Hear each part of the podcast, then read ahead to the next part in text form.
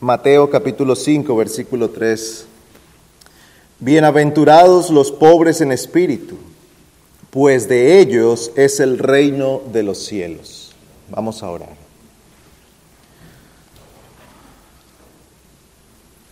Oh Señor, nos postramos en esta tarde delante de ti. Hemos venido para adorar tu santo nombre. Santo, santo, santo eres tú, la tierra está llena de tu gloria. Exaltamos tu precioso nombre por la obra que tú has hecho entre nosotros. Te damos gracias porque has querido tenernos en cuenta para llamarnos a conocer las riquezas de tu gracia. Y hoy venimos ante tu presencia suplicando que estés con nosotros y nos dotes de tu sabiduría para que al hablar y al escuchar lo podamos hacer en el poder de tu Espíritu, bajo la unción y la guía de tu Santo Espíritu. Ven sobre nosotros y manifiesta tu poder trayendo la verdad a nuestros corazones. En Cristo oramos. Amén. El domingo anterior empezamos a considerar esta primera bienaventuranza. Y dice el Señor como la primera característica del ciudadano del reino de los cielos, bienaventurados los pobres en espíritu. Hemos dicho anteriormente que estos pobres en espíritu son aquellos que despertados por el poder de Dios, están conscientes de su miseria. Esta miseria no es otra cosa que aquella caída y todos los efectos que han traído sobre la vida del hombre. La pobreza en espíritu aquí no se refiere a otra cosa sino al haber sido apartado de Dios por causa de la rebelión y del pecado. Este pecado nos ha llevado al estado más miserable en el que pueda encontrarse alguien, lejos de Dios. Nos entristece ver a alguien en mucha pobreza o golpeado por una enfermedad. Esto es triste, pero aún más triste es saber que un alma eterna está apartada de Dios y que si no vuelve a Cristo, entonces permanecerá apartado para siempre en el infierno. Cuando el Espíritu Santo despierta al hombre y le da el entendimiento de cuál es su situación, entonces aquel se humilla delante de Dios, reconociendo su situación, y ahora éste, como un pobre, pobre en espíritu, viene al Señor clamando por misericordia. Abandona cualquier sentido de riqueza personal que hay en él. Abandona cualquier sentido de confianza en sí mismo.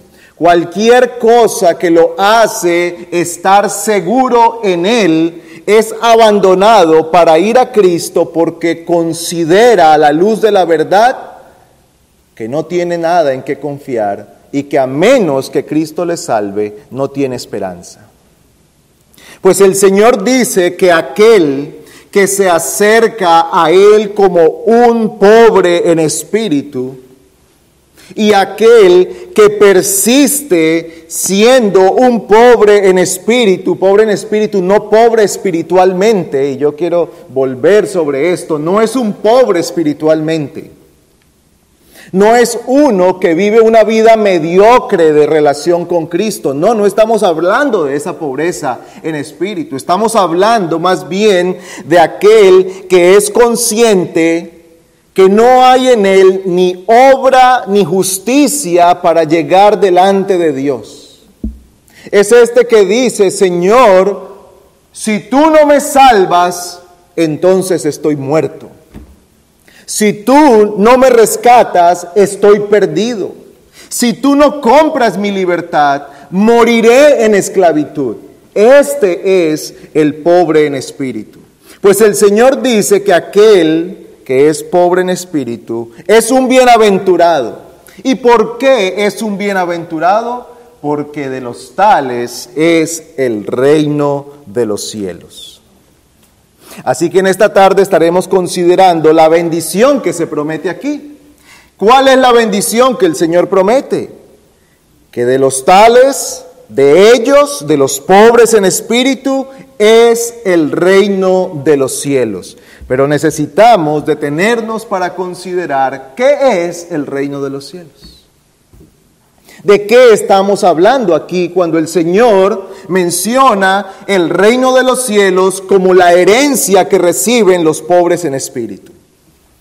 Dios como creador y preservador del universo, en virtud de su naturaleza, es rey soberano sobre toda la creación. Dios como creador es soberano, es decir, que es rey sobre toda la creación. Esta soberanía Dios la ejerce a través de su poder y su sabiduría. Dios gobierna a través de su providencia. Él ha ordenado todas las cosas y todos los medios para que se lleve a cabo sus propósitos. Así que en ese sentido, todos estamos en el reino de Dios. En ese sentido, todos estamos en el reino de Dios, creyentes y no creyentes, pero no solo los hombres, también todas las criaturas que hacen parte de lo que Dios creó. Todos estamos bajo su poder soberano. Sin embargo, esta no es la única manera en la que Dios es rey. Dios es rey también en su gobierno sobre el hombre moral como ser responsable. Dios es soberano y gobierna sobre el hombre como un ser moral que es responsable delante de Dios. Y es de ese gobierno o de esa autoridad de la cual el hombre se rebeló. El hombre no pudo salirse del mundo, ni siquiera ni tampoco pudo salirse del universo donde Dios sigue gobernando, pero se rebeló de la autoridad moral de Dios.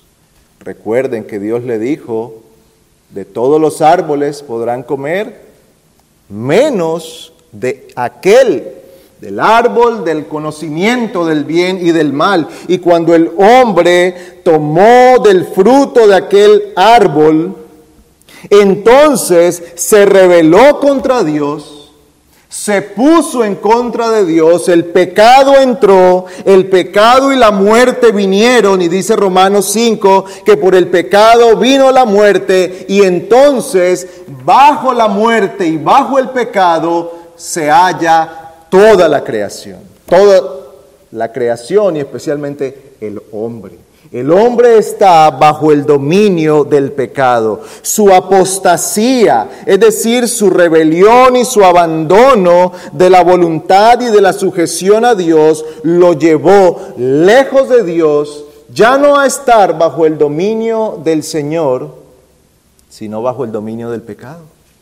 Por eso la escritura dice que el enemigo es el Dios y el Señor de este siglo. Cuando Pablo habla de la redención de los creyentes en Efesios 2, dice que los creyentes hemos recibido vida y hemos sido rescatados de dónde? Del dominio de Satanás, donde también estuvimos nosotros, dice Pablo. Estábamos bajo el dominio de Satanás. Ese es ahora el Señor de la vida de todo hombre que nace en esta tierra. Todos nacemos bajo esa condición, esclavos del pecado, bajo el dominio de Satanás. Pues Dios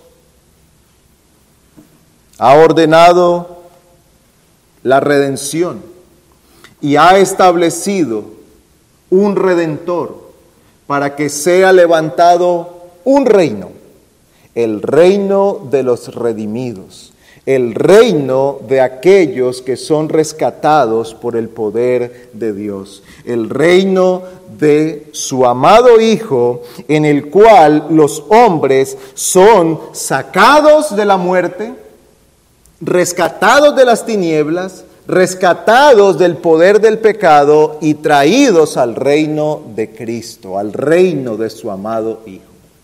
Así que cuando el Señor habla aquí, en esta primera bienaventuranza, prometiendo que de los pobres en espíritu es el reino de los cielos, se refiere a aquel reino en el que gobierna el Mesías, en el cual se promete una redención completa y absoluta.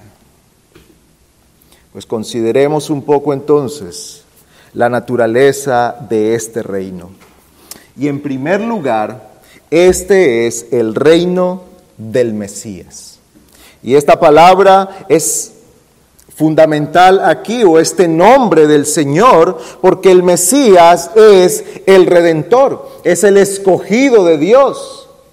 Es la misma palabra que en el Nuevo Testamento se refiere a Cristo, a Dios como Cristo, o a Jesús como Cristo.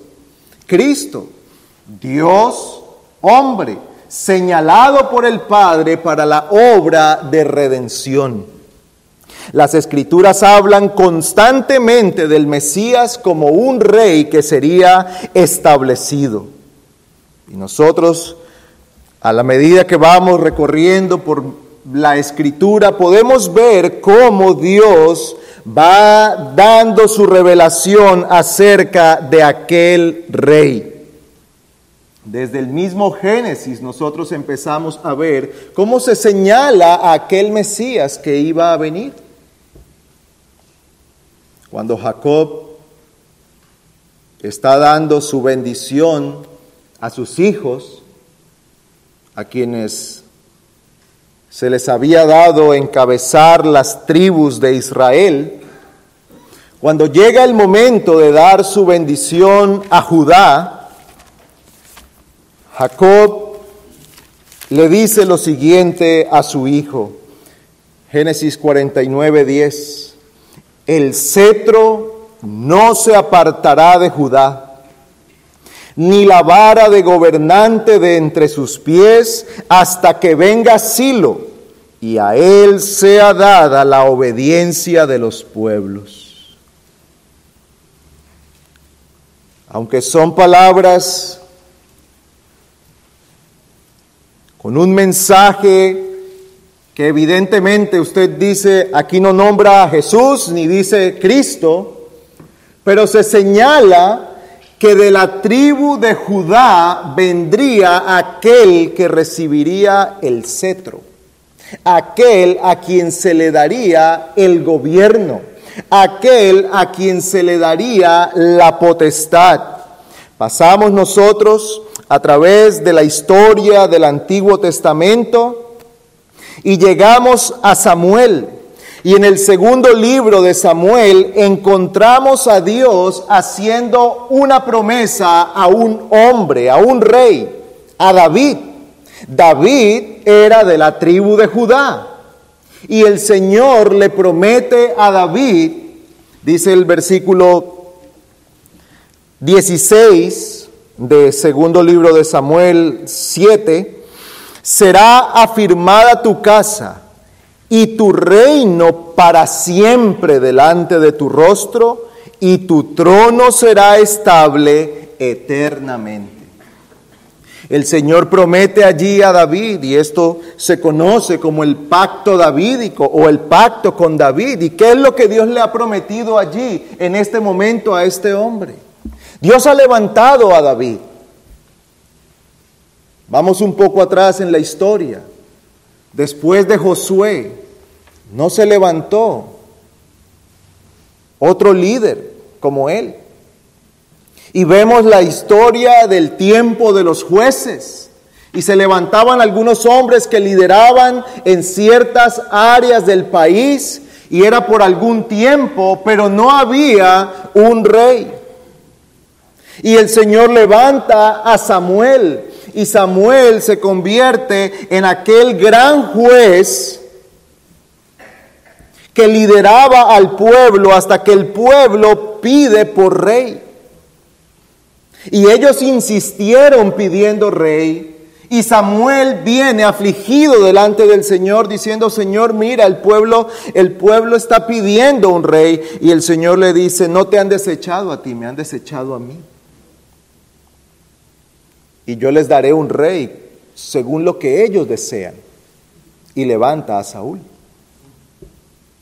Y el reino de Saúl fue, como leíamos hoy en Josué, espinas en los ojos. El reinado de Saúl fue lo que los hombres somos.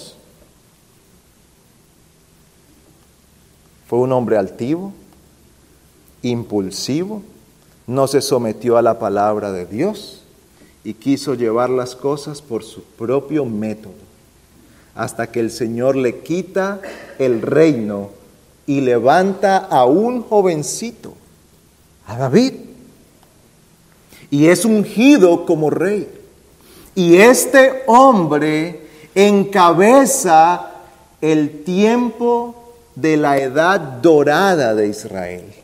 Se consigue la unidad, hay triunfo militar, hay paz y gozo en la nación. Se establece Jerusalén como la capital y el centro de adoración del pueblo. Por eso nosotros siempre encontramos que en la Biblia se pone a David como aquel punto de referencia en cuanto al reino. Y es a este hombre a quien Dios le promete que de él vendría uno que reinaría para siempre.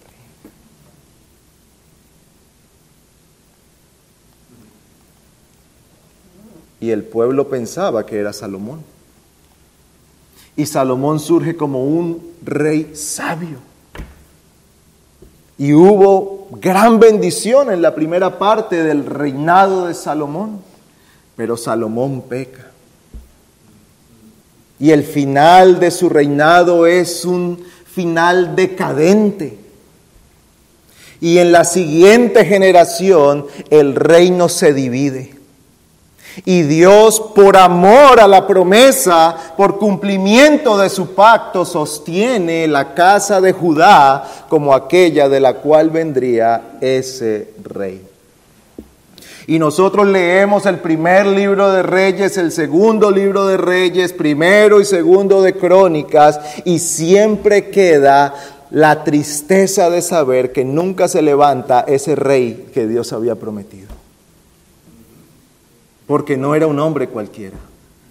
Se estaba señalando a aquel que debía reinar por siempre y para siempre. No sería un hombre mortal como usted y yo. No podría ser un simple hombre como nosotros. Debía ser uno del que el Señor luego anuncia con palabras tan majestuosas como las de Isaías, Isaías capítulo 9. Una virgen dará a luz un hijo y llamará su nombre Emanuel. Y su nombre será admirable, consejero, Dios fuerte, Padre eterno, príncipe de paz. Lo dilatado de su imperio y la paz no tendrá límite. Sobre el trono de David y sobre su reino será consolidado en juicio y en justicia desde ahora y para siempre. El celo del Señor realizará esto. Entonces encontramos a los profetas trayendo más de la revelación de Dios acerca de quién sería este rey. No era ninguno de los que se levantaba allí. Siempre encontramos nosotros que aún en los mejores casos de los mejores reyes de la Biblia, siempre habrá algo de lo que la escritura nos muestra que no era ese rey perfecto que debía venir sobre el pueblo. Siempre quedaba la tristeza que todavía no se había levantado el que Dios estaba prometiendo. Y aún en los peores momentos, Aún en tiempos de tanta dificultad como estando cautivos en Babilonia, el Señor habla a su pueblo y le habla a Daniel y le dice, he aquí con las nubes del cielo, vendrá uno como hijo de hombre que vino hasta el anciano de días y le hicieron acercarse delante de él y le fue dado dominio, gloria y reino para que todos los pueblos y lenguas le sirvieran. Su dominio es dominio eterno que nunca pasará y su reino un reino que no será destruido jamás. Dios continuaba trayendo a su pueblo la esperanza que un día vendría un rey, un rey, un rey justo, poderoso, un rey que dominaría todas las cosas con sabiduría, un rey cuyo reino sería eterno y perfecto un rey que todavía ellos debían esperar porque Dios no se había olvidado de su promesa. Y justo antes de que cerremos nosotros el, nuevo, el Antiguo Testamento, el Señor dice a Zacarías, alégrate, o por medio de Zacarías al pueblo, alégrate mucho, hija de Sión, da voces de júbilo, hija de Jerusalén He aquí que tu rey viene a ti justo y victorioso, humilde y cabalgando sobre un asno, sobre un pollino, hijo de asna. Y a Miqueas le dice, pero tú, Belén Efrata, aunque eres pequeña para ser contada entre las familias de Judá, de ti me saldrá el que será Señor en Israel, y sus orígenes son desde el principio, desde los días de la eternidad. Oh Israel, este rey que viene sobre ti no es un hombre mortal, es uno que es antes, es uno que sus días son desde la eternidad, antes que existieran todas las cosas, antes que estuvieran fundado el mundo, aquel que reinará sobre ti ya era. Aquel que vendrá sobre ti es uno, que es desde siempre y para siempre. Solo hay uno que puede cumplir tal descripción, Jesús. Jesús. El Nuevo Testamento, entonces Cristo irrumpe en la historia. El ángel Gabriel anuncia a María el nacimiento del Mesías y le dice, concebirás en tu seno y darás a luz un hijo y llamarás su nombre Jesús. Este será grande y será llamado Hijo del Altísimo. El Señor Dios le dará el trono de su padre David y reinará sobre la casa de Jacob para siempre y su reino no tendrá fin. Este es Jesús. Cristo nació en este mundo como el cumplimiento de todas aquellas promesas que Dios había dado. ¿Y por qué detenernos a pensar en esto? Hermanos, porque Cristo no es un personaje que de repente irrumpe en medio de la historia sin razón alguna. No, Él es el cumplimiento perfecto de cada promesa que Dios había hecho. Por eso su reino es legítimo. Por eso el reino de Cristo es legítimo y debe ser reconocido y venerado como rey, porque Cristo no se está tomando el lugar de otro. Él ha venido para poseer el lugar que Dios le había dado desde antes de la fundación del mundo. Había sido prometido desde antes de que todas las cosas empezaran a existir. Ya Dios le había dado aquel reino. Cristo es el rey legítimo. Su reino es al cual nosotros hoy, por la fe en Él, pertenecemos.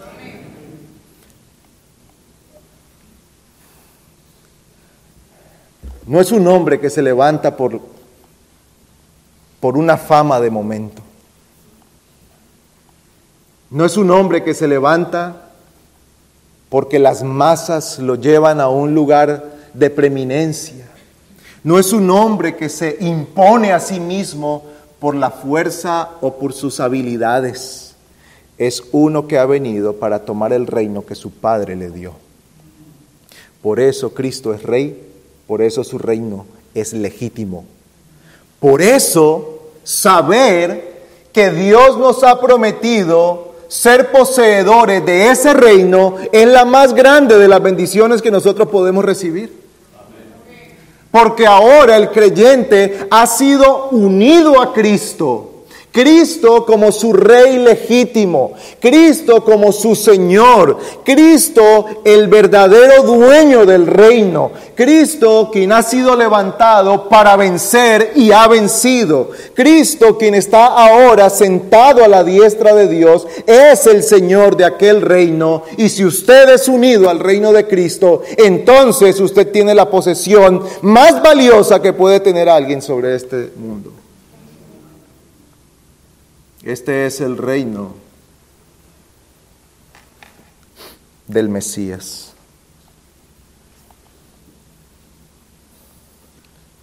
Cristo empieza su ministerio diciendo, arrepentíos porque el reino de los cielos se ha acercado. Pero en segundo lugar, este reino de Cristo es universal. Es universal. El dominio de Cristo es sobre todas las cosas. Su reino es un reino poderoso. Dios el Padre le ha dado toda potestad en el cielo y en la tierra. Eso es lo que él declara en su discurso final antes de ascender. Y allí están esas palabras tan conocida por nosotros en Mateo 28. Nosotros conocemos el versículo 19, suele venir más rápido en nuestra mente, y de hacer discípulos a todas las naciones, ¿verdad? El 19 y el 20 suelen ser para nosotros más familiares, pero el versículo 18 contiene para nosotros una declaración fundamental. Y acercándose Jesús les habló diciendo, Toda autoridad me ha sido dada en el cielo y en la tierra. Toda autoridad le ha sido otorgada, conferida a Cristo. Toda la autoridad. Cristo es Señor soberano sobre todas las cosas. Él gobierna en todas las cosas. No hay una sola criatura que no esté bajo el gobierno de Cristo como el Mesías. A Él le ha sido otorgada la autoridad. Es en ese contexto en el que Él promete que estará con nosotros todos los días hasta el fin del mundo, para que cumplamos la labor que nos ha encomendado, ir y predicar el Evangelio y enseñar a los discípulos a guardar todas las cosas que Él ha mandado.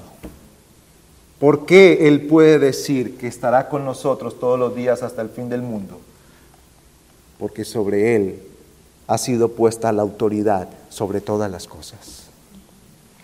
El apóstol Pablo, hablando acerca de la exaltación de Cristo, dice en Efesios 1:20, resucitándole de los muertos y sentándose a su diestra en los lugares celestiales por encima de todo principado, autoridad, poder y señorío, y de todo nombre que se nombra no solo en este siglo, sino también en el venidero. Y sometió todas las cosas bajo sus pies, y lo dio por cabeza sobre todas las cosas a la iglesia. Esta autoridad universal de Cristo es ejercida en un control providencial, en un gobierno providencial que tiene como fin el cumplimiento de los propósitos de Cristo. Él gobierna para que todos sus propósitos sean llevados a cabo. Por eso, hermanos, se pueden levantar los enemigos que quieran, la iglesia de Cristo prevalecerá. Los propósitos de Cristo prevalecerán. Y aunque es cierto que iglesias locales se, pueden ver afectadas y creyentes de forma individual se ven afectados por los ataques del enemigo y muchos han muerto, hermanos, la iglesia de Cristo jamás, jamás perecerá bajo el bajo la prueba ni bajo el fuego del ataque del enemigo, porque el Señor controla todas las cosas hasta que las lleve al fin, al fin, al cumplimiento de sus propósitos. Cristo lo gobierna todo. Él emplea a los ángeles como ministros que sirven a sus propósitos controla y reprime a los principados, potestades y gobernadores de este mundo y a los espíritus de maldad. Por eso, hermanos, nosotros vemos que aunque el mundo se levante con toda su furia y su poder, no pueden destruir a la iglesia porque están peleando contra Cristo directamente. Tal vez usted también se ha detenido a considerar la iglesia de Jerusalén la que nosotros encontramos en los primeros capítulos de Hechos. ¿No creen ustedes que en circunstancias normales ese pequeño grupo hubiese sido exterminado fácilmente? Sí, eran pocos y débiles. Eran pocos y no tenían un ejército, ni tenían armas, ni tenían nada con lo cual pelear contra todo un imperio.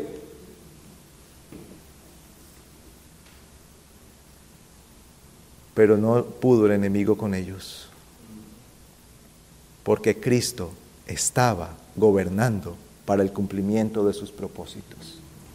Él les dijo, predicad en Jerusalén, en Samaria y en todos los lugares, y así ha sido hecho porque el Señor lo ha sostenido. Puede ver usted el gobierno de Cristo sobre todas las cosas, sosteniendo sus propósitos, guardando la verdad, guardando su iglesia. Usted y yo tenemos ahora en nuestras manos una Biblia que ha pasado por todas las pruebas posibles, por todos los intentos de destrucción del enemigo. Y el Señor ha preservado su palabra y su verdad. el Señor ha preservado. Él ha guardado a su pueblo. Él ha sostenido su palabra porque Él está sobre todas las cosas y su autoridad es ejercida para el cumplimiento de todos sus propósitos. Ninguno de los propósitos del Señor quedará sin ser cumplido.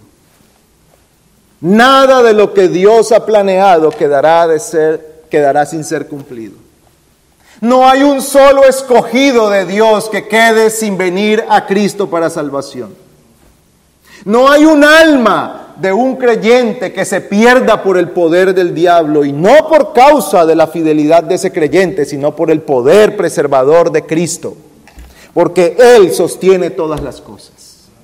Porque Él guarda a su pueblo. Aún en la muerte Él está con los suyos. Y cuando el enemigo piensa que ha vencido sobre ese creyente, Cristo está allí guardándole y llevándole a su gloria. Él es el Señor. Jesús es el Señor. Cristo gobierna. Él reina. Está sentado en el trono él es nuestro Dios, Él es nuestro Rey. Por eso Cristo dice, bienaventurados los pobres en espíritu, porque de ellos es el reino de los cielos. No es un reino pobre ni débil. No es un reino del que nosotros deberíamos pensar que es vergonzoso. Es un reino majestuoso, porque nuestro rey no es un mortal como nosotros, es Cristo Jesús porque sus riquezas sobrepasan el entendimiento de nuestras mentes y corazones. Él es el Señor de todas las cosas.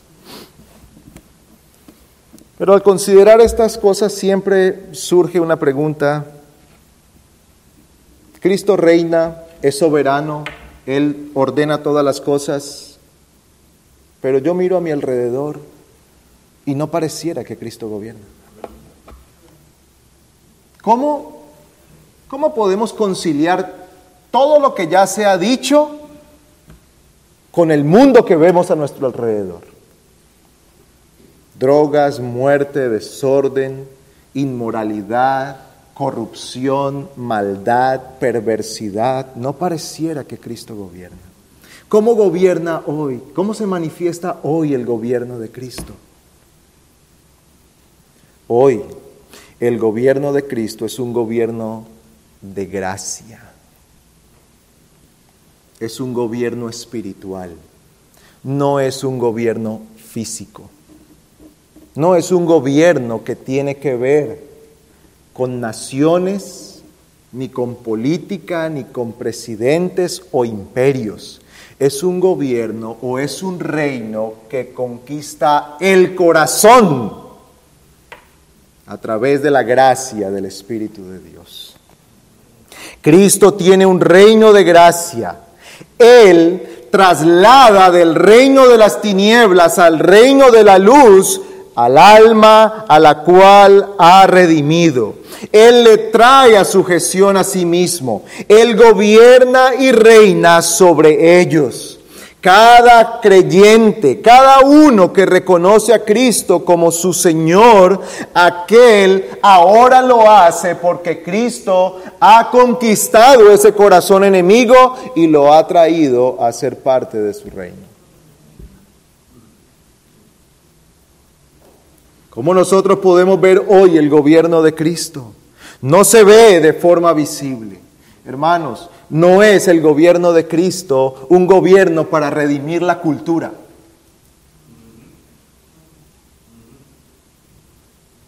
El gobierno de Cristo no es un gobierno para redimir la cultura. No es un gobierno que se dedique a hacer protestas sociales.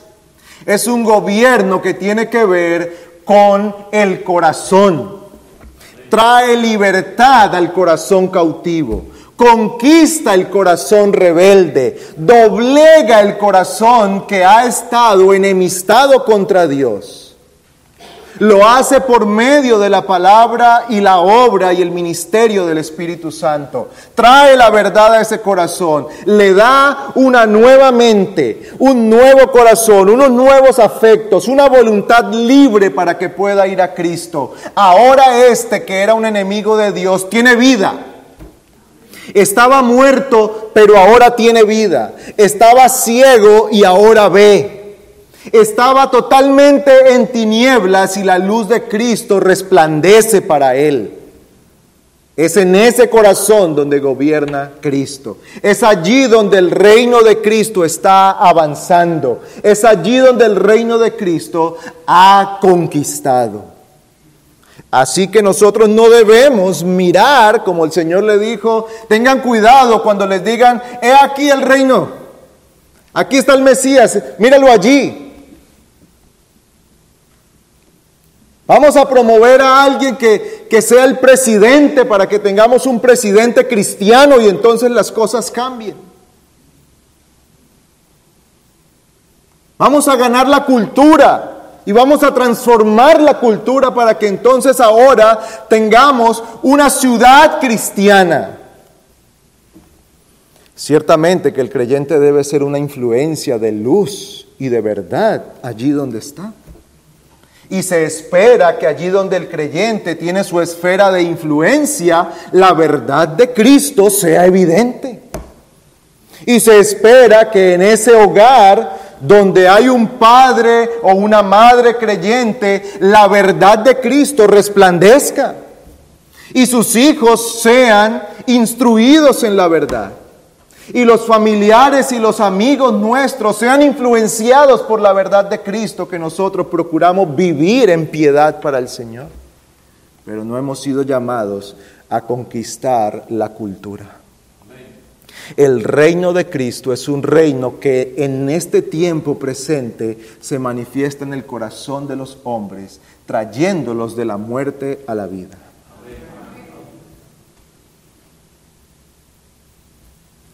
¿Cómo son admitidos los hombres en este reino? Cristo lo dice en la bienaventuranza, siendo pobre en espíritu. humillándose delante de Él, reconociendo su miseria y poniendo toda su confianza en Cristo.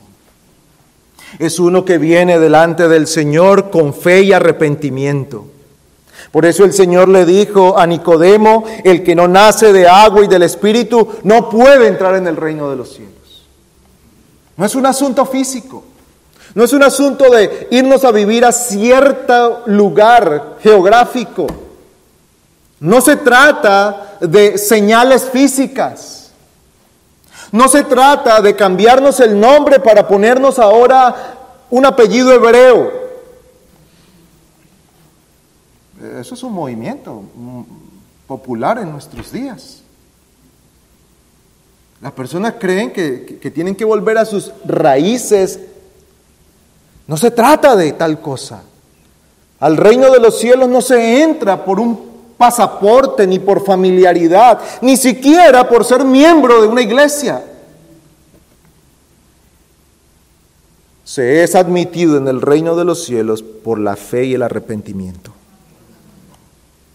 ¿Qué dice el Señor? Si no os volvéis y os hacéis como niños, no entraréis en el reino de los cielos.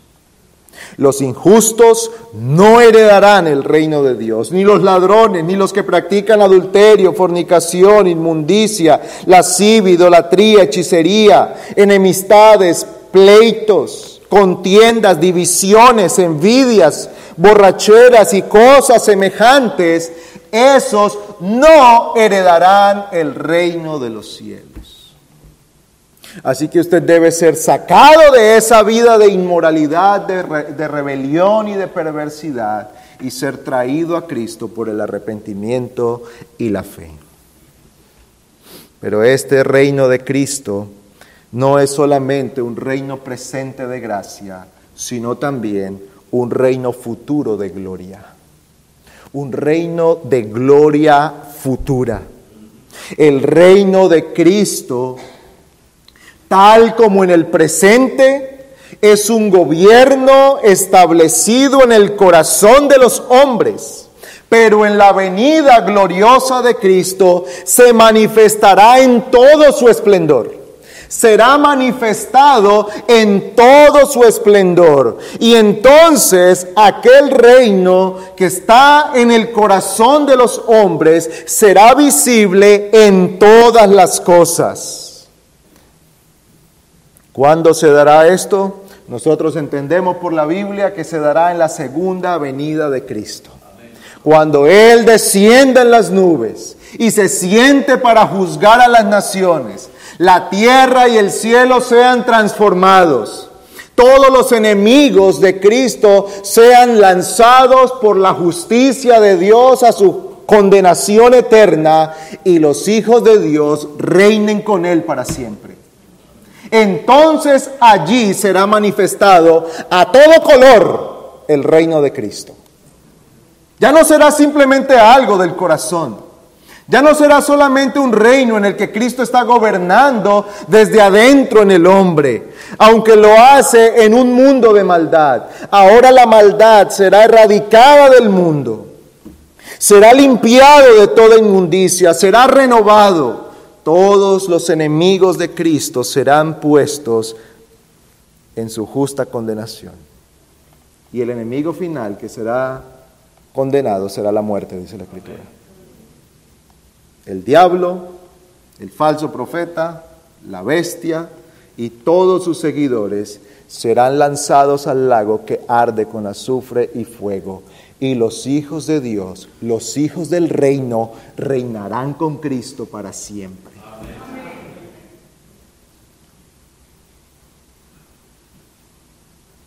Ve hermano, hermana, ¿Por qué cuando Cristo dice, bienaventurados los pobres en espíritu, porque de ellos es el reino de los cielos? En realidad es una bendición. En realidad es una bienaventuranza. Porque no nos está, no nos está prometiendo un reino con un castillo de arena. Es un reino sólido, edificado por Dios, establecido por Dios y gobernado por Dios. Es un reino en el que Cristo gobierna. ¿Cuáles son las características de ese gobierno? Justicia, paz y verdad. Hay justicia, hay paz y hay verdad. No hay lugar para la mentira, no hay lugar para la injusticia, no hay lugar para el soborno, no hay lugar para la maldad, no hay lugar para nada, para nada que sea en contra de la voluntad perfecta de Dios. Cristo nos enseña aquí a orar, Señor, venga tu reino. De esto está orando, de esto nos está enseñando el Señor. Que oremos, Señor, que venga tu reino. Tu reino de gracia en mi corazón, tu reino futuro. Dame la esperanza de estar un día contigo. Ayúdame a permanecer en la verdad hasta que esté contigo en aquel reino.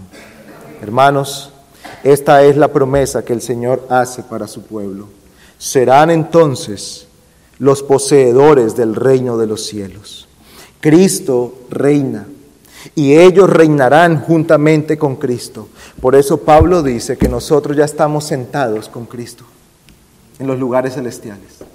Y aunque usted hoy viva una situación que se parezca a cualquier cosa menos a estar sentado en los lugares celestiales con Cristo, si Cristo está sentado en los lugares celestiales y usted está unido por la fe a Cristo, entonces usted hoy, aquí, en las circunstancias que tiene en este momento, reina con Cristo. Es cuestión de tiempo. Es cuestión de tiempo un poco más y el que ha de venir vendrá. Un poco más y se manifestará el reino, el reino de Cristo y el reino de todos los que son de Cristo. ¿Vale la pena humillarse entonces delante del Señor? ¿Vale la pena rogar al Señor que nos dé un corazón pobre, pobre en espíritu? Por supuesto que sí. ¿Vale la pena humillarnos ante Cristo para que Él nos exalte juntamente con Él? Por supuesto que sí. Amigo, usted que se niega a someterse a Cristo, un día, un día, usted reconocerá el reino de Cristo. Hoy puede hacerlo aquí por la gracia de Dios para ser unido al reino de Cristo. Pero si sigue resistiéndose a reconocer a Cristo, si persiste en su idea que es rico y me he enriquecido y no tengo necesidad de nada porque yo mismo puedo entrar al cielo por mis fuerzas, entonces un día reconocerá su pobreza y reconocerá el reino de Cristo, pero ya no desde el lado de los que han de reinar, sino de, de aquellos que estarán en condenación. Por eso, le rogamos que considere el bien de su alma. Por eso le rogamos que escuche con humildad el llamado de Cristo. Esta mañana leíamos, segunda los Corintios 5, como si Dios rogase por medio de nosotros, os rogamos, reconciliaos con Dios. Jamás un enemigo ha podido vencer a Dios. Nunca un enemigo podrá vencer a Dios. No piense que usted lo podrá hacer. No persista en su enemistad contra Dios. No persista en su soberbia pensando que puede estar delante de Dios por sus propios medios. Más bien, humíllese delante del Señor. Reconozca rostro en tierra delante de Dios, soy un pobre. Todas mis obras son como trapo de inmundicia. Señor, necesito tu gracia. Señor, estoy sucio y andrajoso por causa de mi maldad. Límpiame, vísteme con las vestiduras justas de Cristo. Y hoy todavía el Señor, por su gracia, concede tal petición. Mi amado hermano, lo dije hace un momento, un poco más y el que ha de venir vendrá un poco más, y usted verá que todo su servicio a Cristo, que toda su obediencia a Cristo y que toda su fidelidad a Cristo habrá valido la pena. Todos en algún momento somos tentados como Asaf. En vano he limpiado mi corazón. ¿Para qué vivir en fidelidad a Dios si el malo prospera y yo cada vez estoy más apretado? Cada vez estoy en más dificultad y el malo prosperando. Y dice Asaf, por poco resbalan mis pies, hasta que, entrando en el santuario de Dios, comprendí el fin de ellos. Un poco más de tiempo y usted podrá decir, cada sufrimiento, cada sacrificio, cada mortificación de pecado, cada vez que me tuve que sacar el ojo, cada vez que tuve que cortar mi mano, valió la pena porque ahora estoy reinando con Cristo. Que esto sea el aliento de nuestro corazón para perseverar en la verdad. Oremos.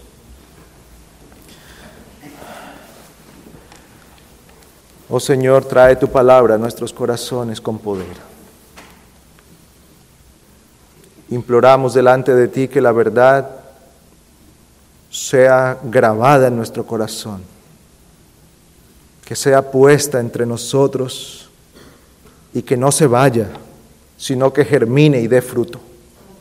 Guárdanos para que al oír tu palabra entre los creyentes hallemos verdadera esperanza y confianza en ti.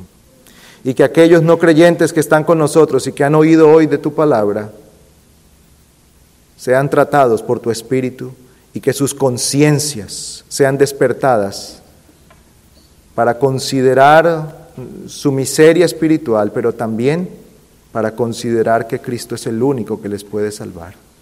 Haz esto, te lo suplicamos en este día en Cristo. Amén.